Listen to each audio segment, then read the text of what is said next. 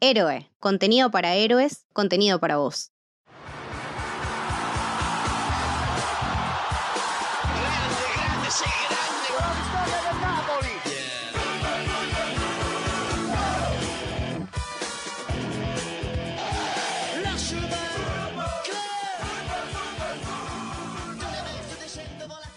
Bienvenidos y bienvenidas al Camino del Héroe. Mi nombre es Lucas y estoy con Lucho. ¿Cómo andan? ¿Todo bien, Lucas? Todo bien. Y hoy vamos a hablar de... Maradona, Sueño Bendito, la serie que retrata la vida de Diego Armando Maradona. Sí, una tarea complicada, ¿no? Eh, retratar una vida tan llena de gloria, de mística, eh, de contradicciones. Una persona que hasta hoy en día sigue generando y despertando muchísima pasión y muchísimo debate. Sí, es muy difícil hacer una serie de Maradona porque su vida fue una película directamente. Entonces, es, un tipo que hasta el que no es futbolero lo conoce, eh, tiene en su cabeza sus grandes hits, tiene en su cabeza también eh, sus demonios, sus pecados. O sea, nadie es, está absento de, alguna manera de tener un, roce con la figura de Maradona. Y si bien eso ya es difícil, imagínate aparte eh, teniendo todos los adeptos y todos los detractores, es decir, los extremos dentro de la línea del conocimiento de Maradona, los más fanáticos y los que lo detestan, eh, de alguna manera abarcar gran parte de su vida, eh, teniendo que ser lo más objetivo posible para que tanto el que lo detesta Maradona diga, ah, bueno, está bien, la serie no fue benevolente, no ocultó cosas, y por otro lado, eh, el, fanático de Diego que diga, bueno, está representado gran parte de todo aquello que hace que yo lo, ame, lo idolatre y, que lo viva como, como, lo vivo. Y creo que dentro de todo eh, está bastante bien la serie en ese sentido. Sí, a mí me gustó mucho cómo salió la serie, que es una producción de Amazon Prime. Y esta sería la primera gran producción argentina de esta plataforma eh, creo que tiene alguna otra serie eh, más chiquita, pero esta sería como la, primera a esta escala. Eh, se nota el presupuesto, tiene un buen presupuesto, tiene un buen director, tiene un cast impecable, o sea, es realmente muy, muy bueno. Y son 10 capítulos de más o menos una hora cada uno, ¿no? Sí, sí, el último es un poquito más largo, dura 70 minutos creo. Exactamente. Y esta es una producción que la vienen preparando hace más de 5 años y eso quiere decir que eh, la muerte de Maradona, un poco que los agarra en el medio de todo. O sea, no es que la empezaron a producir después de la muerte de Maradona, sino que ya venían planeándola desde antes. Incluso llegaron a hacer varias entrevistas con Maradona y con más de 50 personas del entorno de él. Comentaba el director eh, Alejandro Aimeta, se llama, que eso le sirvió para poder tener eh, diferentes perspectivas del mismo hecho, porque muchas veces eh, diferentes personas contaban un determinado hecho desde posiciones diferentes. Sí, hay cosas que son muy de la intimidad de Maradona que nunca vas a saber lo que pasó. Entonces, la mejor manera de acercarte a la verdad es lo que decís vos y lo que hizo la producción de hablar con diferentes personas y empezar a unir los puntos que se conecten dentro de las diferentes versiones. Y después lo, lo que decís de la fecha. De hecho, la serie intentó salir eh, con Diego estando vivo. No es que están lucrando de la muerte de Maradona y salen ahora para aprovecharse de eso. Pero el, entorno históricamente, Diego, es tan complicado, sobre todo en los últimos años, eh, con tantos hijos, con los abogados que lo manejan, con las mujeres, las exmujeres, con, con hijos que dicen ser hijos de Maradona. Bueno, todo ese conflicto legal, la marca Maradona, objetos de Maradona, hay tantos puntos en, conflicto que se fue retrasando, hubo eh, amparos judiciales para que la serie no saliera, hasta que llegó un momento que justo se estrabó y lamentablemente eh, sucedió cuando Diego ya no estaba entre nosotros, entonces es por eso que la serie viene en este momento también. Pero algo que destacaba el director es que ellos decidieron no cambiar nada después de, la muerte de Maradona. Eh, porque algo fácil hubiese sido empezar a retocarlo, quitarle cosas malas. Dejaron todo como estaba, decidieron no modificar nada y eso está bueno. Sí. Y acá viene algo que le valoro muchísimo a la serie, que es que no siento que sea tibia porque hubiese sido re fácil plantearlo a Maradona como un tipazo, eh, todo bueno, todo positivo, y en realidad la serie se anima a mostrarlo tal cual es, con todo lo bueno y con todo lo malo, no solo de él, sino también de su entorno, porque los periodistas quedan como unos hijos de puta. Me parece perfecto. Eh, a los hinchas de Napoli los hace quedar como unos desquiciados de mentes y a todo el entorno de Maradona, por ejemplo, bueno, Coppola. A Coppola lo, destruye y lo celebro con todo mi corazón porque fue un tipo asqueroso. Eh, bueno, la madre de Maradona tiene algunas cosas polémicas en la serie y también tenemos a, Pasarela. Pasarela. Pasarela es el gran villano por momentos. Sí, tranquilamente es uno de los villanos de la serie. Por eso le rescato eso, la no tibieza y en animarse a tirarle palos absolutamente a todos. Sí, eh, lo que me sorprendió hablando de eso, después detallamos un poco más de los personajes, pero digamos en la previa se hablaba de que iba a ser una serie eh, muy anti-Claudia, por ejemplo. Y creo que no, creo que es uno. Sacando detallitos muy chiquitos, pero muy chiquitos que no te puedes enojar. Sacando eso, es una víctima de Maradona a lo largo de. Sí. Entonces, en ese sentido, creo que sorprendió la serie. Después debatimos si está así o no la historia. Eh, en realidad nunca lo vamos a saber. Pero bueno, me parece que, como decís vos, eso está bastante bien. Y lo que quería aclarar, que hablabas antes vos del tema de no cambiar nada después de la muerte. Eh, no solamente es cierto, sino que te das cuenta a la hora de ver la, la serie, porque, y eso lo, lo, podemos echar ahora con cómo es la estructura narrativa, ¿no? Que básicamente son dos líneas de tiempo. Por un lado tenés Diego que crece desde que es un nene que empieza a jugar en los cebollitas hasta que se consagra campeón del mundo en México 86 y por el otro en paralelo es el Maradona de 2000 al 2001 que tiene ese accidente eh, cardiovascular en, Punta del Este, en Uruguay, hasta que termina teniendo la despedida en la bombonera tan famosa con la frase la pelota no se mancha. Entonces, simplemente por periodo de tiempo no toca el tema de la muerte de Maradona. Es decir, se queda en 2001, 20 años antes de la actualidad. Y en el medio hay otros sucesos de la carrera de Diego que no, que no los atraviesa, que después lo, lo podemos debatir también. Pero digamos, si la serie termina en 2001, obviamente no va a tratar el tema de la muerte. Y eso está bueno porque no es morbosa y por otro lado eh, es real lo que dijo el director de que no, no modificaron el guion para después del suceso del fallecimiento de Diego.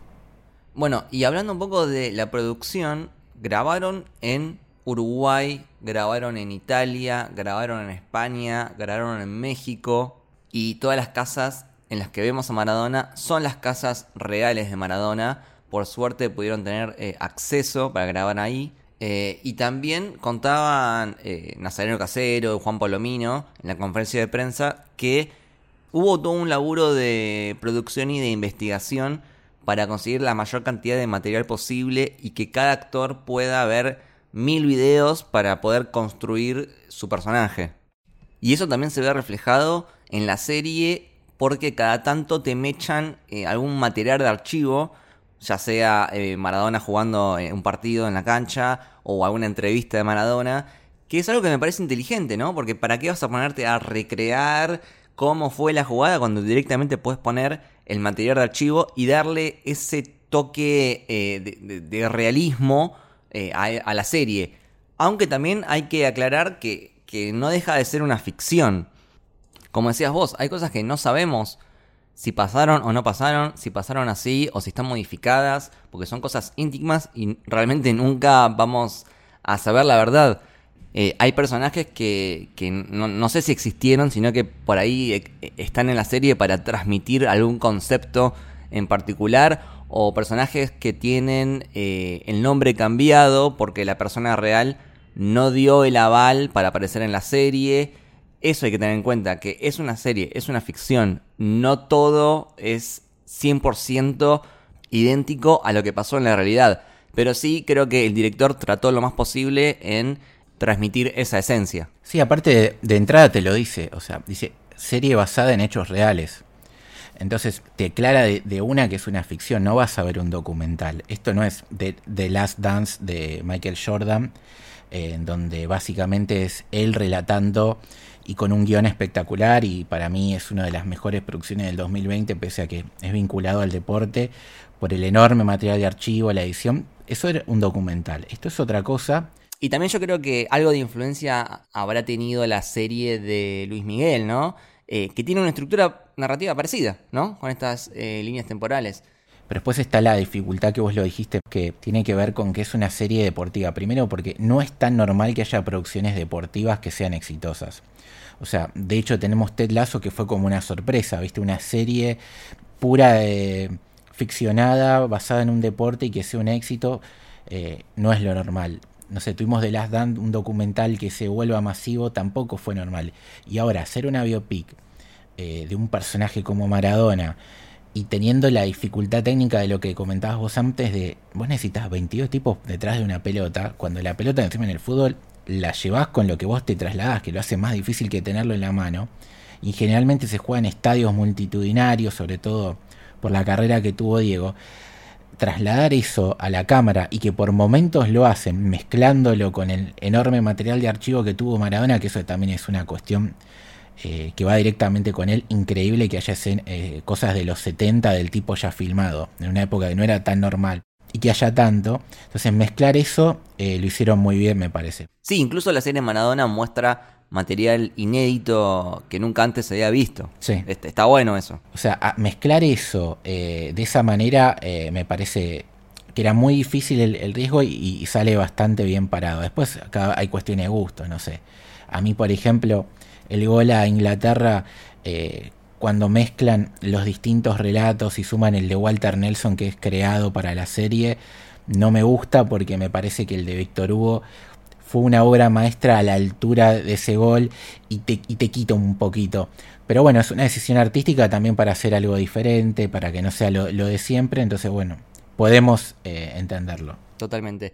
Eh, pero también está bueno analizar un poco para quién es la serie. Para mí eso es súper importante. Eh, me parece que esta serie no va dirigida al, al experto hiper fanático de Maradona. Primero porque la historia ya la conoce. Eh, segundo porque, de hecho, hemos visto en, en, redes que sale la gente a decir, no, pero el micro era rojo, no era blanco, no, porque el pantalón en realidad era diferente, no, porque esto en realidad no pasa no pasa en este año, pasa en este otro año. Eh, creo que no es para esa gente la serie. Creo que apunta a un público mucho más masivo. Masivo e internacional, te diría. Internacional, eso te iba a decir.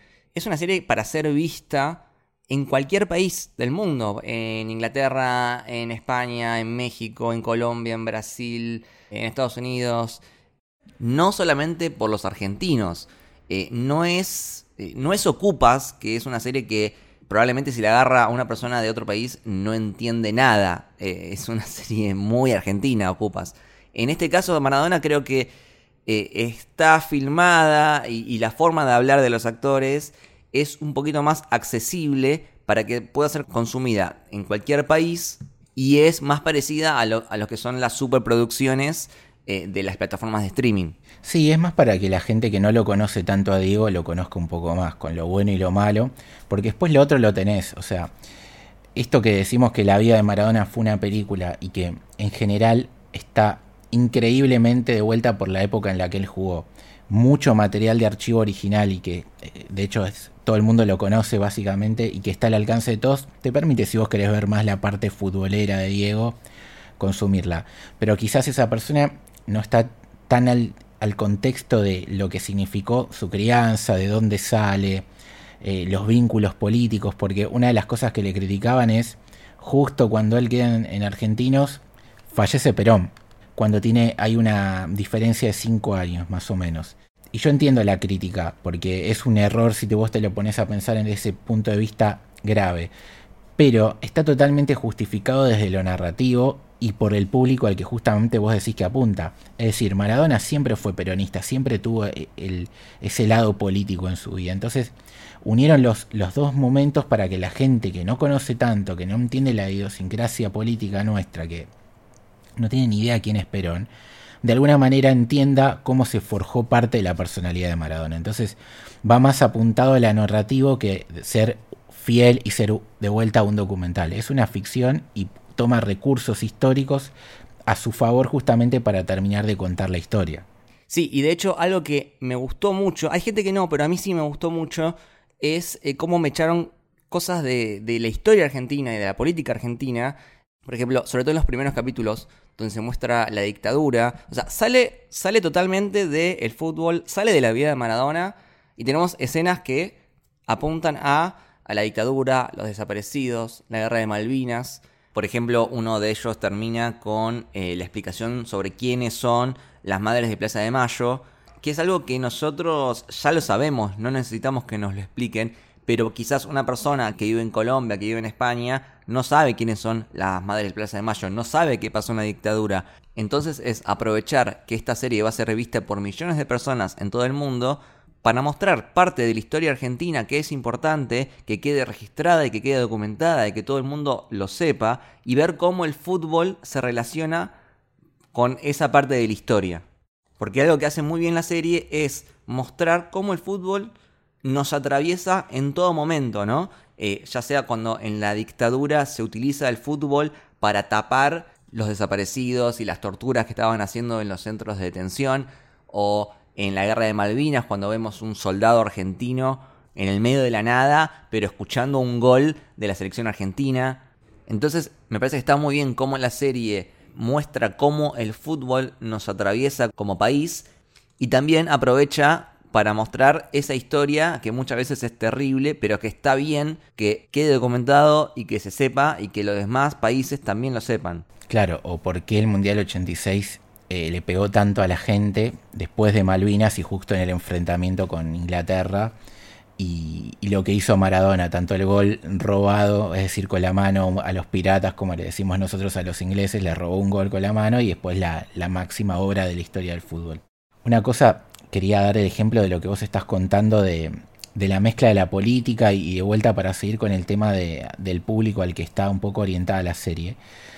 Que yo iba hablando, viste, eh, a, medida que iba viendo los capítulos con un amigo que es de Boca, que es maradoniano como yo y demás, y él inmediatamente lo sacó de onda estos errores de, temporalidad que tiene con, lo de Perón y demás. Y yo decía, bueno, pero tranquilo, porque esto de la narrativa, lo que hablamos recién, y él dijo, no, pero lo de la dictadura lo mostraron así nomás y lo mezclaron con que simplemente los militares te bajaban del colectivo y, no pasaba nada. Yo le dije, no, tené paciencia porque justamente el capítulo siguiente me parece que es súper cruda la serie, muy valiente, cómo te muestran cómo se llevaban a las embarazadas, cómo los ponían en, los desnudaban, los maltrataban, los torturaban. Entonces, creo que muchas de las personas fanáticas de Maradona o que están muy al, tanto de los detalles quizás no le dieron una oportunidad a la serie, se dejaron llevar por esas cosas y no entendieron que quizás el producto iba más eh, amplificado a otra gente y que incluso esas disconformidades que por ahí vos tenías después te las mostraban eh, mejor. Entonces quizás hay que darle tiempo también a la serie. Sí, y hay un plano que me encanta como está planteado porque te muestra eh, la presentación del Mundial en la cancha de River, estadio lleno, felicidad, papelitos, todo, todo bien. Y la cámara sube y te muestra a la ESMA, que está ahí cerca de la cancha de River, y que es el lugar donde estaban siendo torturadas todas estas personas por los militares. Y básicamente es eso, o sea, tenés miles de personas celebrando el fútbol en la cancha y a un par de metros tenés eh, gente siendo torturada. Es como una cosa que está tapando a la otra. Me parece que está muy bien como está pensado ese plano. Es espectacular ese plano y es súper crudo y te deja un sentimiento feo en el cuerpo. Sí, totalmente. Bueno, ¿algo más de la serie en general o querés empezar a hablar ya de los personajes? No, lo, voy a decir así nomás por arriba porque la verdad que es algo muy personal. Quizás lo único que no me terminó de convencer un poco es eh, cómo te mostraban ciertas cosas a nivel deportivo. Entiendo justamente que quizás no apunta tanto a eso, sino más que nada a la vida de Maradona, pero creo que mm, eh, una cosa va de la mano con la otra, es decir, el éxito, las dimensiones que él tomó, que se transformó en la primera rockstar de la historia del deporte, o sea, trasladó ese concepto al, deporte en general cuando era algo que no existía y cómo eso lo fue afectando en, su propia vida hasta como en una parte medio que te lo van a entender en la serie, decir, ya dejó de ser el pibe barrio y pasó a ser otra cosa. Eh, eso quizás lo hubiera mostrado un poco más o, no sé, me hubiera gustado más tiempo de él en boca porque fue lo que lo hizo popular. De hecho, una vez de las críticas que, pasaban con Messi, ahora no, porque ganó la Copa Argentina y ya como que todos lo estamos abrazando, era que como él nunca jugó en el país, no tenía una afición o una un base, un fandom base que lo bancara. Maradona ya tenía el de Boca, que era muy grande, entonces eso aumentó su mito y siempre le dio un respaldo, como ha pasado, no sé, con otros jugadores, con otros clubes, pero digamos, como Messi no lo tuvo, Diego sí lo tuvo, ¿no? Siempre hacemos la comparación al revés. Em, y eso yo lo hubiera mostrado un poquito más y me pareció un poquito mucho el tiempo en el Barcelona, pero bueno, eh, sacando esas cosas que son nimiedades y que tienen que ver más que nada con mi parte de periodista deportivo, eh, está todo muy bien, me parece. Sí, está muy bien. A mí me gustó mucho en general la serie, eh, sobre todo los primeros tres capítulos y el último. Yo eso lo relaciono más con mi experiencia personal porque yo nací justo en el momento en que Maradona empieza a decaer. Entonces yo la parte de Maradona que viví es por ahí su peor momento. Eh, y la serie me permitió experimentar, me permitió vivir toda esa parte linda, toda esa parte de, la gloria y, Maradona en su máximo esplendor y, ver ese camino del héroe al que nosotros empatizamos tanto y que se ha transformado en un caso de inspiración del niño pobre, humilde, que ve una oportunidad para ayudar a su familia y entrena y le va bien y llega a la máxima gloria. La serie me dio esa parte linda de Maradona que yo no había podido ver y de hecho me encontré emocionado llorando muchísimas veces durante la serie porque me parece que Maradona es un tipo que te puede caer bien, te puede caer mal, pero creo que es innegable que su historia es súper fascinante, interesante y emocionante.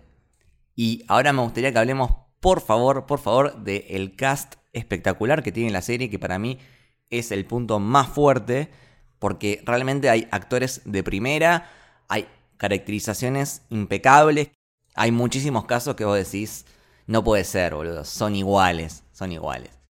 Pero bueno, podemos empezar justamente con eh, los actores que hacen de Diego Armando Maradona, ¿no? Empezando por el pequeño.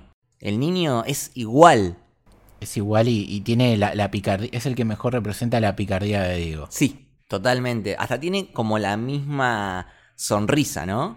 Un crack el pibito, la verdad. Eh, me hubiese gustado ver más, ¿eh? De, él. Es que daba tranquilamente, porque hay cositas que, que no aparecen. O sea, cuando hablamos de esto de lo deportivo, por ejemplo, a Diego lo hacían recorrer el país haciendo un show de malabares con la pelota en los entretiempos de todos los partidos de primero. Es decir, él jugaba en las inferiores argentinas, la rompía, esto que el otro, y después en, en el fin de semana, cuando jugaban los equipos profesionales, lo iban llevando a los diferentes estadios y por eso había mucha gente que ya lo conocía a Maradona antes de que debute.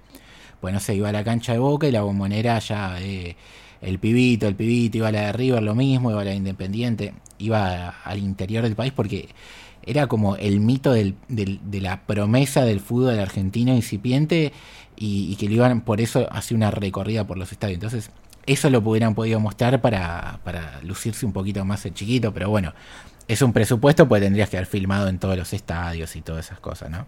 Sí, y lo que no sabía es que en ese clip famoso de Maradona, donde él dice: Mi sueño es eh, jugar en la selección y salir campeón, que en realidad parece que le cortaron la parte que dice eh, salir campeón con cebollitas. Sí, no sé, porque cuando vos ves el video original eh, no te da esa sensación de que esté editado, porque es muy fluido y en una época donde no era tan fácil editar como ahora. Pero puede ser, sinceramente puede ser. Más allá de eso, es increíble, como te decía antes, eh, el, enorme cantidad de, de archivo que hay de este tipo en una época donde no era tan común. Es decir, que veamos a Diego chiquito decir eso y que después lo termina consiguiendo dos veces. Primero en los juveniles en el 79 con Menotti en Japón y después en la epopeya en México en el 86. Es como el camino del héroe, como decías vos, eh, trasladado a, la realidad en su máximo esplendor. Es como en un anime el tipo que te dice yo quiero ser el, el maestro de la aldea, tipo Naruto, y termina siendo el Hokage, ¿entendés? Es, es eso más o menos. Sí, sí. Eh, bueno, y después tenemos paralelamente lo que sería el Diego adolescente. ¿Tu Diego preferido? Eh, sí, de los cuatro me parece que es el que más me gustó, aunque también Palomino me gustó mucho. Eh, pero Nicolás Goldschmidt, que es el que hace el Diego de, de Argentinos Juniors y de Boca, creo también. Sí, de, de Boca y del principio de la selección. Sí, me gustó muchísimo. Capta perfecto, perfecto eh, los gestos, eh, la forma de hablar, las actitudes de Maradona. Me pareció impecable lo de Nicolás Goldschmidt. El Diego más puro aparte, ¿no? Sí, totalmente, el más puro. El que debuta y el que tendría que haber sido si no le hubiera pasado tantas cosas, si, si hubiera nacido en otra época donde no tuvo que ser el que abriera el camino al futbolista hiperprofesional y demás, seguramente hubiera sido ese el Diego que hubiéramos eh, disfrutado más tiempo. Y creo que está muy bien. Y, y nada, me parece que, que, el pibe la rompe. Yo la única vez que lo había visto eran chiquititas. Y, y, lo, y lo, recuerdo porque era el, el, amor imposible de mi hermana Sofía. Así que un abrazo a Nicolás. este, muy crack, muy crack. Y después tenemos, eh, creo que es a partir del capítulo 4. 4, eh, cambia y es Nazario Casero. Sí, el, Maradona del Barcelona, del Napoli y de las máximas epopeyas con la selección. Tengo una relación de amor-odio con Nazareno a lo largo de los capítulos, no sé si te pasa lo mismo. Hay veces que, que me gusta, que me parece que es idéntico y hay veces que, que digo, lo estoy viendo a Casero haciendo de Maradona no sé cómo decirlo, lo, lo, satiriza mucho, sobre todo cuando habla. Pareciera un Diego que nunca habla en serio, ¿viste? Como que todo el tiempo tiene la tonadita que te está medio gastando, medio hablando en joda, medio irónicamente. Y eso me saca un poco de onda, pero es muy difícil, le tocó las partes eh, más famosas a nivel global, entonces eh, estaba muy expuesto. Y, y, si uno tiene consideración de eso, creo que está bastante bien. Sí, sí, está bastante bien. Eh, hay una escena en particular muy específica que me encanta que es cuando está en el pasillo, eh, que los empieza a cagar a pedos porque armaron la valija. Sí. Ahí lo sentí a Nazario Casero como súper puro, eh, eh, captando la esencia del Diego. O sea, ahí sí que, ok, esto te, te, lo creo perfectamente, que el chabón se haya enojado porque hagan la valija y les diga, esto es mufa, chicos. Y que a veces es como que se traba y tira un tartamudeo. Me parece que quedó súper bien esa escena. Sí, sí, esa escena está buena, es cuando empieza a aflorar el capitán, como dice Bilardo. Después, bueno, Juan Palomino, que es el, Diego adulto, el Diego en, en declive, digamos, o, que intenta de alguna manera eh, tener uno de los tantos eh, renacer que tuvo Maradona a lo largo de su vida, eh, tantos vaivenes, que es el, Maradona de, del ataque cardíaco en, en Uruguay el de la despedida en Boca que después tendría justamente, viviría uno de los mejores momentos ya retirado, que es cuando eh, tuvo el programa en Canal 3 y más que eso no lo llegamos a ver, pero bueno, es el momento en el que va a empezar a arrancar eso y creo que ese Maradona oscuro, golpeado, eh, olvidado, engañado y demás, eh, lo representa muy bien Palomino. Otro que está igual. Yo nunca lo había asociado, pero cuando vi el tráiler antes de la serie, eh, lo vi y dije, claro, o sea... Tenía que ser él. Es idéntico. Pero Lucho, o sea, no puede ser. Eh, es el hermano, no sé. Lo loco es que todos se parecen y Maradona tuvo esa cosa camaleónica. Vos ves foto de Diego y decís, ¿este chabón es el mismo que este? Eh, porque ha, ha mutado tanto su cuerpo, tantas cosas eh, que, que, es increíble. De hecho, vos ves una foto del Diego en el 2001 cuando hace la despedida, que es el momento palomino, y después ves dos o un año y pico después cuando está conduciendo el programa y vos decís, el otro es 10 años después, no, dos años antes. Y bueno, Maradona tenía eso porque físicamente era un superdotado y que se podía recuperar de cosas que cualquiera de nosotros no nos hubiera podido recuperar y enseguida se ponía en forma y demás. Pero bueno, eh, está bueno que la serie lo haya captado con, me parece eh, muy bueno el cast y que todos se parecen y que es parte de la magia que justamente esto, que sean parecidos personas que son tan diferentes entre sí que todas sean iguales a él de alguna manera. Sí, de hecho Palomino tuvo que sufrir una transformación para ser de Maradona porque tuvo que aumentar bastante de peso y él contaba en la conferencia de prensa que no fue para nada fácil porque aparte a medida que aumentaba de peso, eh, empezaba a vivir las estigmatizaciones y las dificultades que vienen con una persona con sobrepeso y que todo el mundo le, decía, eh, te comiste un chancho, ¿qué estás haciendo? Aumentaste de peso. Y, y, el tipo todavía no podía decir que estaba grabando la serie de Maradona o no encontrar ropa. Así que me parece un mensaje importante lo que contaba Palomino. Este, y bueno, ahora podríamos hablar de. De las Claudias. Vamos a hablar de las Claudias. Laura Esquivel. Perdón, otra que está igual. Me enamoré, me enamoré de Laura Esquivel, chicos. Pero tiene la misma. la misma quijada de Claudia, ¿no? Tiene la misma quijada y va de la mano de ese Diego puro, ¿no? Es como que es el momento de la historia de amor entre ellos dos que, que trascendió el, tiempo, las épocas y que fue una de las parejas literalmente más famosas de la historia, ¿no? Porque todo el mundo conoce a Maradona y todo el mundo conoce a Claudia por, por Diego. Entonces, todo ese momento puro eh, y ella me parece que la mirada, cómo lo mira, cómo lo escucha, cómo se le planta, las veces me, me encantó mucho lo de Laura Esquivel. Y que a lo mismo pasa con Nicolás, que son dos actores que vienen de hacer históricamente personajes de tiras eh, para adolescentes y acá los vemos en otro rol eh, y están muy bien, muy bien los dos. Sí, exactamente, coincido. Eh, y Julieta Cardinali es la Claudia adulta. Sí, me hubiera gustado ver un poco más a Laura Esquivel cuando Maradona todavía era el de casero. Creo que hubiera quedado bien. Sí, es que creo que cuando cambia, cambia el Maradona, cambian las Claudias. Cuando pasa de Nicolás a Nazareno, eh, ahí cambia de, Laura a Julieta. Sí, pasa que me gustó mucho lo de Julieta cuando está con Palomino, pero no tanto cuando está con Casero, porque se veía una cierta diferencia de edad, es como que no, no me lo creí tanto esa parte. Está, pese a que ella está muy bien y cuando actúa como interpreta, me parece que está bárbaro, pero no me creí esa Claudia con ese Diego, digamos, en ese momento. Pero bueno, es un tema mínimo, un detalle. Y, por favor, la Tota, Mercedes Morán, está increíble. Increíble como la Tota, la, madre de Maradona. Que, eh, que acá en la serie podemos hablar un poquito de eso, ¿no? Que, sí, es una villana. No sé si es una villana. Sí, no sé, es como una jefa de la mafia, ¿no? Es como que tenía esas miradas eh, de, de, estratega o de... Sí, manejaba todos los hilos. Sí, cuando te dan a entender de que mm, Diego y Coppola tuvieron un. tenían una relación. eran amigos, pero con, cada tanto con derecho a roce, por decirlo de alguna manera.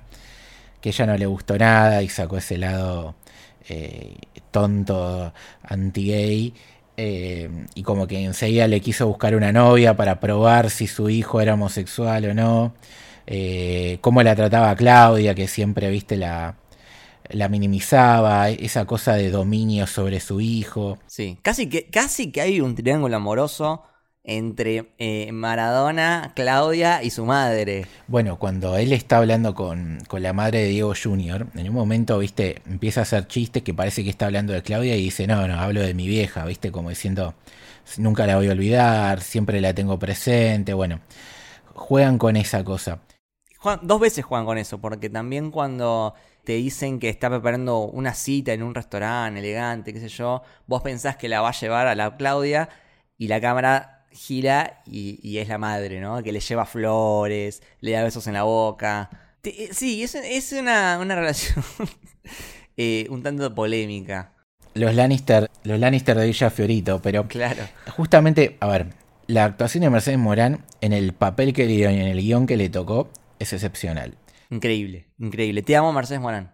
Después uno puede decir, bueno, este quizás es el punto donde los maradonianos nos paramos y, decimos, yo creo que Diego ya no estaba bien porque él nunca hubiera permitido que muestren a, su madre de esa manera porque siempre habló maravillas de Doña Tota y la realidad es que queda medio mal parada en la serie eh, tiene detalles que, no son muy agradables como los que hemos comentado. Entonces, este es el puntito donde vos lo mirás y decís, acá pasó algo raro con, Diego y su aprobación. Pero bueno, más allá de eso, eh, lo que vemos en pantalla y, lo interpretativo brilla, Mercedes Morán. Totalmente, totalmente.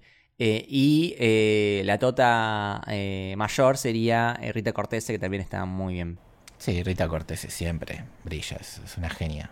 Y por otro lado, Diego Maradona padre, o Chitoro, Don Diego. lo interpreta Pepe Monje, que está 10 puntos. El corazón, es que te emociona. Pepe Me emocionó muchísimo, sí, sí, sí, sí.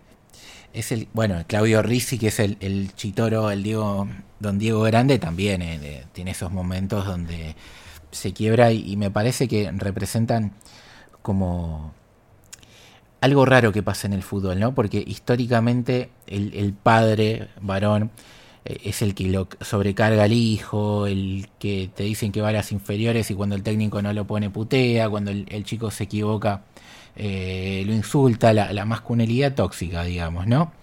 Y en esta serie te lo muestran como el, el padre gamba, ¿no? El que lo bancó, el que le ponía eh, el corazón, el que lo alentaba, el que lo trataba de hacer mejor a Diego.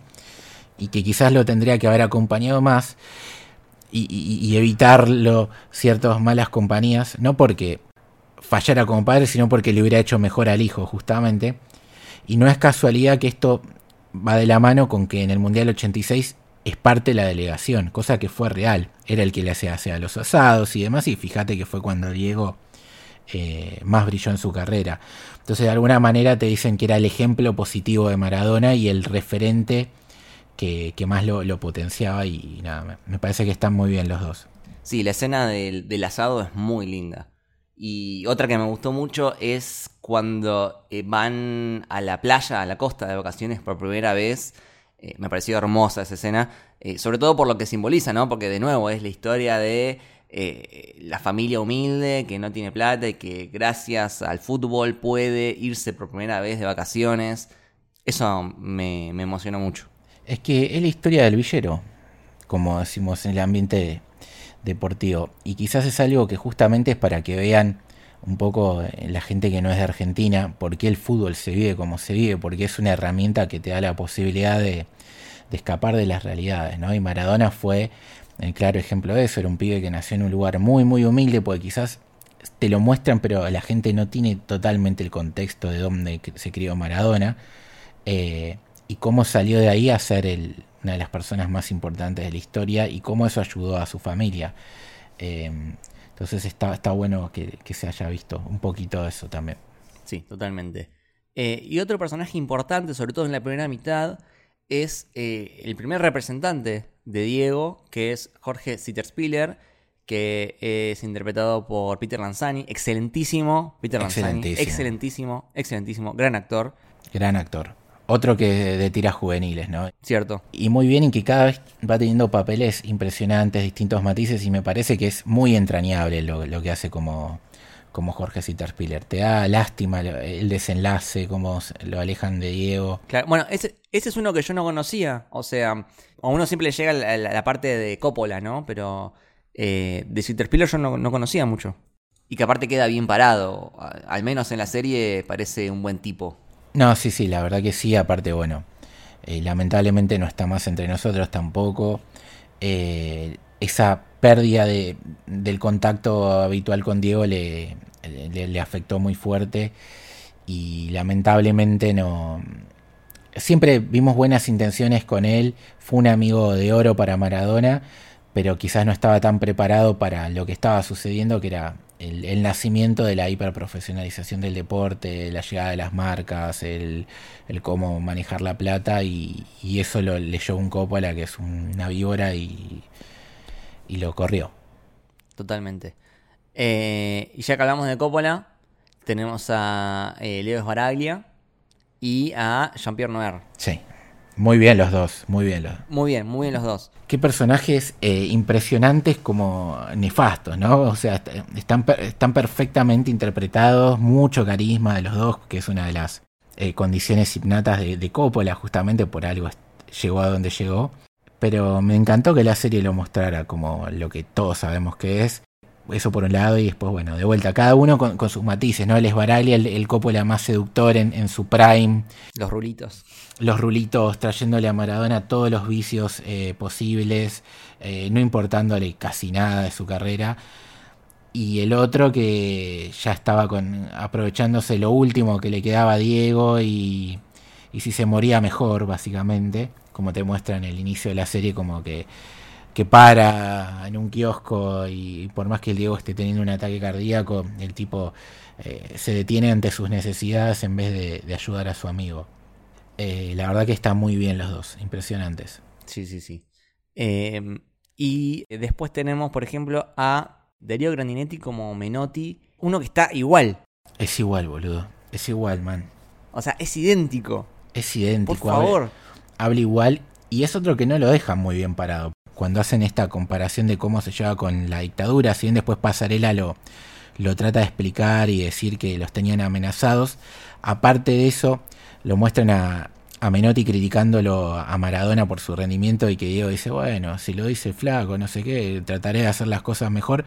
Eh, y lo que sí me sorprendió, que quizás es un poco extraño, es cuando está en la tribuna y que tira, eh, la pelota, ¿por qué no la reventaban? Eso no lo creo que Menotti lo dijera jamás en su vida, pero bueno, eh, fue gracioso, fue como un gag.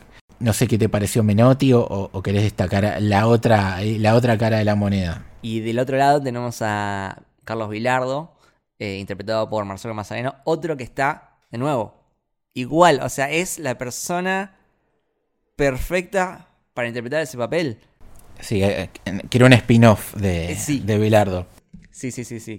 Queremos un spin-off de Bilardo.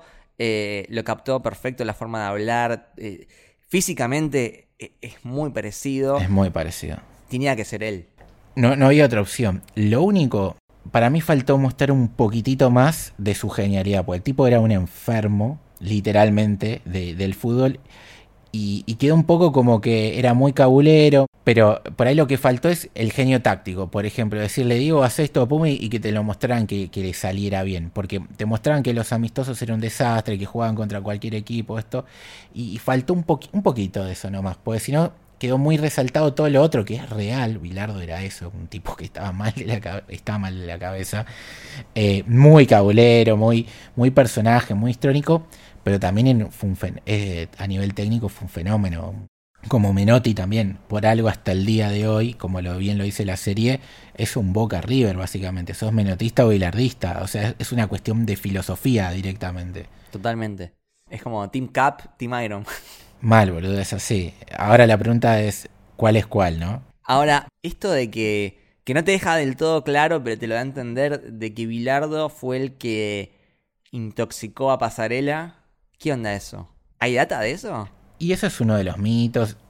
Eso es un mito muy leve. Yo la verdad no lo tenía tan fresco. Pero me parece que al no mostrar el Mundial 90, eh, resaltaron mucho más eso para dar a entender que Bilardo era capaz de, de todo para ganar. Y si el equipo necesitaba sacarse encima pasarela y él por otro lado convocarlo para que los medios no lo criticaran, porque se lo merecía por nivel deportivo como mínimo estar en una lista de mundial, eh, y, si lo más beneficioso para todo era eh, sacarlo de la cuestión y, envenenarlo, por así decirlo, era capaz de hacerlo. Si lo hizo o no... Claro, porque, porque lo del bidón era en el 90. Lo del bidón fue en el 90 con, un jugador de Brasil. Claro. Pero sí, eh, queremos el spin-off de por favor. Eh, y después, ¿qué más tenemos? Bueno, Pasarela lo mencionamos. Sí, muy bien Nicolás Furtado, la verdad. Es el, villano prácticamente de la segunda mitad de la serie. Sí, no, no, queda muy bien parado. Después hay como una mínima eh, abrazo con Diego. Ves que el tipo no era tan malo, pero bueno, eh, la verdad que no, no queda bien parado porque cuando era chico Maradona él también lo forrió bastante y demás. Eh, Delía como señorini estaba correcto. Es raro verlo. ¿Sabes qué a mí me pasó? Con rulos. Me pasó que tardé en darme cuenta que era él. Yo lo había visto en los créditos, entonces dije, ah, va a aparecer en algún momento. Yo lo había visto y dije, ah, es de Lía. O sea, pues aparte está como parecía más, grandote y más alto, ¿viste? Eh, físicamente. Y eso, eso me, llamó la atención, pero sí, él siempre cumple, la verdad que Lía. Un capo, Fede. Le mandamos un abrazo grande porque aparte nos escucha. Así que nada, gran abrazo. Gran abrazo, bilardista de alma, como todo hincha de estudiante de La Plata. Eh, muy bien Gerardo Romano como Ferrito, muy bien Gerardo Romano. Le creo, le creo todo el, rock and roll y, la locura que tenía ese tipo, pero me encantó.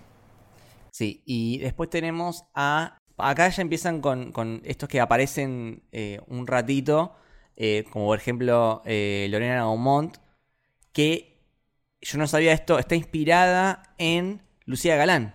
Sí, que, que se quejó de, de, la serie, no le gustó, dijo que era mentira, que esto, que lo otro. Yo ese dato no lo tenía. O sea, Maradona estuvo, salió con Lucía Galán. Sí, fueron, fueron pareja y hay grabaciones de, de ellos cantando juntos, pues digo, cantaba muy bien, cosa que, que hay que decirlo. Eh, igual acá el, el, personaje de Eva de Dominici, medio que más allá de ser Lucía Galán, me, mezcló un poco con, con, con otros... Eh, con Valeria Lynch. Con Valeria Lynch, sí, sí. Sí, sí, sí, sí. Eh, ahora, viste que le, tuvieron el detalle de dejarle las iniciales. Sí. Lucía Galán, LG, Lorena Gaumont. También hay otro que es como que es como una vedette que en la serie creo que se llama Mónica, pero no sé muy bien a, a quién a quién representa. Y puede ser eh, cualquiera, la Yuyito González, alguna de las chicas de, de, Porcel, puede ser Moria Kazam, que también hay, hay fotos de Diego de joven con, con Mori y con Susana. Por ahí es como una especie de, de concepto de, de, como que juntaron por ahí varias vedettes en, en, una, en un personaje. Claro, la, la, la noche, la, la, fama de las mujeres más hermosas de la Argentina de, de esa época con el Diego joven ascendente, digamos. Un detallito de color de, de lo de Lucía Galán que decías que Eva de Dominici es la que la hace de joven y Paula Morales es la que la hace de adulta, ¿no? Y Paula Morales es la hija de Víctor Hugo Morales, que es el relator del, del, máximo relato de la historia del fútbol, que es el del segundo gol de los ingleses. Entonces, de alguna manera es como un, guiño al padre, ¿no? Un mimo también. Sí, sí, sí, sí. Y bueno, en la, en la voz del estadio lo tenemos siempre a Walter Nelson, que eh, es un poco como una... Un narrador. Como un watcher. Tal cual. Una constante. El guatu, el guatu de Diego. Claro, el hecho de que se llame la voz del estadio como algo que está como... No sé, algo, algo que habla desde arriba, que está mirando. Me gustó, me gustó ese detalle. Sí, sí. Este, está bastante bien el querido Walter. Eh, Tea Falco como Sinagra, muy tierna, muy, me parece que está muy bien, eh, muy importante en, en tramo final de la serie. Sí. Es muy con el hijo, junto con el hijo. Sí, esa es, es parte dura de, del lado oscuro de Diego, pero en real es así, hay que, hay que, hay que admitirlo. Sí, y de nuevo, es como que viene a englobar, eh, porque debe haber muchos más Diego Juniors por todo el mundo. Entonces viene como a representar todo ese concepto y ese lado de Diego. Sí, lo, lo bueno de Diego es que terminó de alguna manera con los años, eh, después de portarse muy mal con todos sus hijos, eh, reconociéndolos y, y, por lo menos vinculándose, más que nada no tanto por él, sino para ellos, viste, tener, lograr sanar un poco esa parte también. Eso es lo, lo bueno de la historia. Totalmente. Y después tenemos a este que sería como el agente de prensa, ¿no? Que es Martín Piroyansky y de grande es Mex Urtiberea, que es otra selección perfecta para, para mí. O sea, eh, Mex de joven es Piroyansky. O sea, tienen como el mismo perfil. Es que sí, man, están vinculados desde es aquel programa mítico que, que salía en, en Sports, si no me acuerdo, eh, que trabajaron juntos. Y sí, sí, sí, es como la evolución, es la poca evolución. Sí. Pero Yankee sí, va, a terminar siendo, va a terminar siendo Mexus Tiberea cuando agarre la piedra lunar en el futuro. Pero Totalmente. sí, hay, es como la parte de los medios. Eh, creo que está inspirado en Guillermo Blanco, que es un periodista mítico de, de la Argentina. Y a mí a veces era, me aburría un poco toda esa parte, pero las actuaciones de los dos estuvieron muy bien. Sí, y después mi, millones de, de, detalles y personajes que aparecen, o sea, hasta el que te hace de, de Grondona es parecido, eh, el que hace de, del Loco Gatti es, parecido al Loco Gatti, eh, todos, todos tienen un aire sinceramente, bueno, el, que hace de Videla y demás, es, es, increíble en ese sentido. Sí, y seguramente haya un montón de, de, de cameos que, que no están del todo claros o por ahí yo no agarré. Eh, por ejemplo, al, principio, cuando están en, en Punta del Este, hay una rubia, es Steffi Rothman. Yo dije, no, no sé quién será. Y después eh, pregunté y parece, parece que está inspirado en Nicole Neumann, que estaba en ese momento, eh, era pareja de no sé quién, pero no se llama Nicole Neumann en la serie. No. No, sí, to todas esas cosas, o por ejemplo el que hace del Tata Brown es igual. Eh, el, de Ruggeri está bastante bien, el de mm, Valdano. Me sorprendió eh, tan poco protagonismo para Burruchaga, siendo que metió el gol eh, del tercero contra Alemania, un gol histórico y, una asistencia de lujo de Diego que, no haya tenido más cameitos por así. Es como que de golpe aparece. O sea, te lo muestran a, a Pascul y otros que no han sido tan importantes en el Mundial y, y no tanto a él, aunque sea un poquito más. Pero bueno, es una pavada. Ah, pará, ojo. Hay dos actores que agarré que me parecen una locura que estén en esta serie. El primero es el que hace del presidente del Barcelona, que es el actor de Merlí. El de Merlí, sí, es sí. El de Merlí. Actorazo. Tardé en darme cuenta, sí, lo tengo a un lado, lo tengo a un lado. Es el de Merlí, boludo. Eh, tremendo, tremendo. Y otro, que no sé si lo agarraron todos, pero está el malo de John Wick 2. A la mierda. El malo de John Wick 2 tiene un camellito eh, eh, que hay como una especie de fábrica de remeras, creo. Sí, la mafia italiana. Sí, que es medio de la mafia italiana, que de hecho en John Wick hace de, la mafia italiana. Dije, este también lo tengo a un lado, es el de John Wick 2, boludo. O sea, wow. E, esa me sorprendiste, porque la otra sí me di cuenta al toque, pero esa no, no la tenía ni loco. Impresionante esa. Sí, sí, sí, sí. Pero bueno, eh, el cast, repito, excelente, excelentísimo. Y me, gusta, quiero que haya más series de este tamaño, con, con este cast enorme, eh, argentinos, eh, biopics. O sea, me encanta, quiero más de esto. Sí, ojalá que sí. Esperemos que le haya ido bien en números por lo menos no para una continuidad de la serie que podrían, pero para ver la historia de, otro de los tantos personajes increíbles que, tiene este país, ninguno de la trascendencia y el nombre de Diego, pero se podría hacer algo. Eh, segunda temporada, ¿no? posibilidades difícil, salvo que haya un contrato firmado de antemano de Diego habilitándola por todo este tema de la sucesión y tantas personas detrás de los derechos que, y que sobre todo viendo cómo los retrató quizás en la serie no estarían conformes, pero a nivel historias para contar hay un montón todavía de Maradona. Tenés el Mundial 90, el Mundial 94, cuando le cortaron las piernas, el paso por el Sevilla, si quieres volver a España, su mini paso por Newells, esa pretemporada, los Rocky 4 en, en, La Pampa para llegar al Mundial y que Argentina clasifique con Australia eh, agónicamente, tenés su vuelta a Boca con todo el misticismo que tuvo, su retiro definitivo en Boca, tenés eh, su lado como técnico de la selección que yo en un momento pensé que le iban a mostrar porque había una imagen de Palomino. En el tráiler. Yo pensé que no, tenía certeza hasta cuándo iba a llegar la, línea temporal de él porque aparte estaba igual al Diego también en ese momento. Sí, sí, sí. sí, El Diego técnico, el Diego eh, jugando a showball que estaba impecable, el Diego conductor.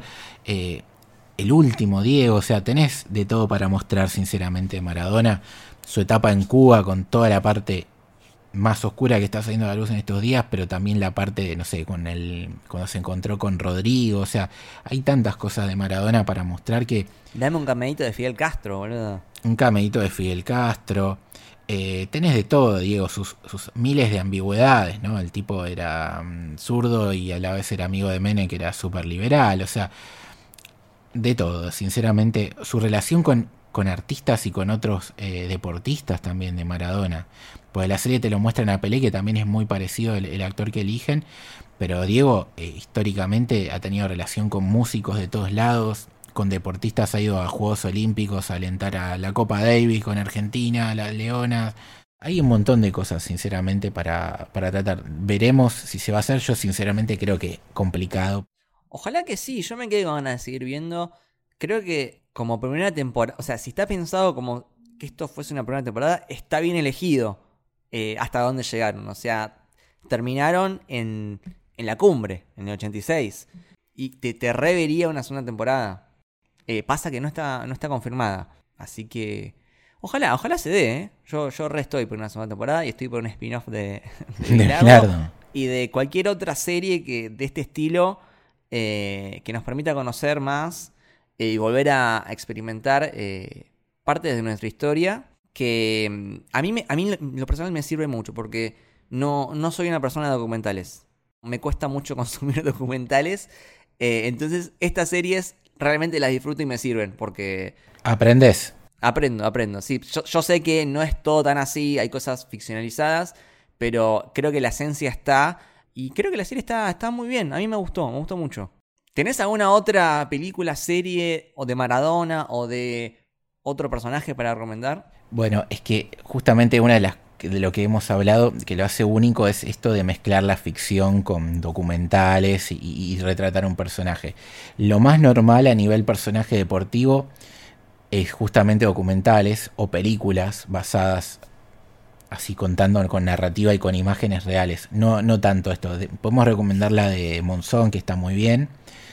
Pero así como esto, hay poco. Por eso vamos a, al otro. Yo recomiendo el de Michael Jordan de Las Dance. Está muy bien, sinceramente. Es muy bueno porque tiene tanto, pero tanto material que todo lo que te cuentan lo ves. Entonces, eh, te sorprende directamente la cantidad de material que tienen para trabajar. Porque la serie se centra en eso, ¿no? Grabaron durante un año seguido a Jordan más todo lo que ya estaba, entonces es espectacular de sentido. Otra cosa que podemos recomendar es que hay una película de escena del famoso piloto brasileño y eso que a mí no me gusta, el automovilismo, que el director se llama Asif Kapadia, que también hizo una de Maradona, que para muchos es la mejor película de Maradona. ¿Es película o es es documental, o sea, ah, es, una película, pero es una película documental. Lo, mismo esta escena, eh, se las podemos recomendar. Y la realidad es que vuelta vamos a, resaltar esta serie porque se han hecho intentos muy fallidos. Hay una serie de Netflix de Carlos Tevez, por ejemplo, y es un absoluto desastre. En todo sentido es un desastre. Mal actuada, mal, mala, mala por todos lados. A nivel CGI es una porquería. Eh, y eso resalta la de Diego, que como hemos dicho durante, a lo largo de todo el episodio, saben mezclar muy bien lo ficcionado con lo documental, hasta incluso las partes de, cancha, de fútbol, de juego. Y eso no es fácil de hacer y, está muy bien. Lo que te quería decir para cerrar, ¿querés hablar del último capítulo puntualmente? ¿Qué fue lo que más te gustó, lo que te emocionó y, y lo que te hizo grandilocuente de alguna manera?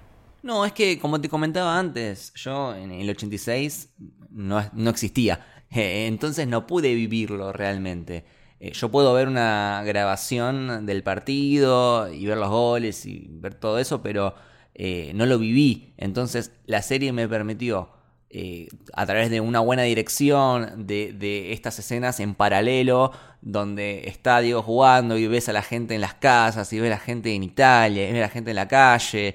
Eh, en, paralelo con este discurso de Diego eh, en la cancha de Boca. Eh, me pareció todo muy emocionante y, creo que la serie termina muy arriba. Como dijimos antes, o sea, la vida de Diego Maradona es una montaña rusa. Y me parece que acá termina en la cumbre, en el punto más alto. Entonces creo que es muy emocionante, te, deja un, lindo sabor la serie.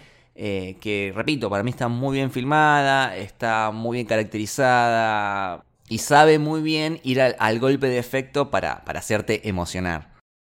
Yo lo que quería decir de este último capítulo es que vos en un momento eh, mencionaste que te emocionaste muchas veces a lo largo de la serie.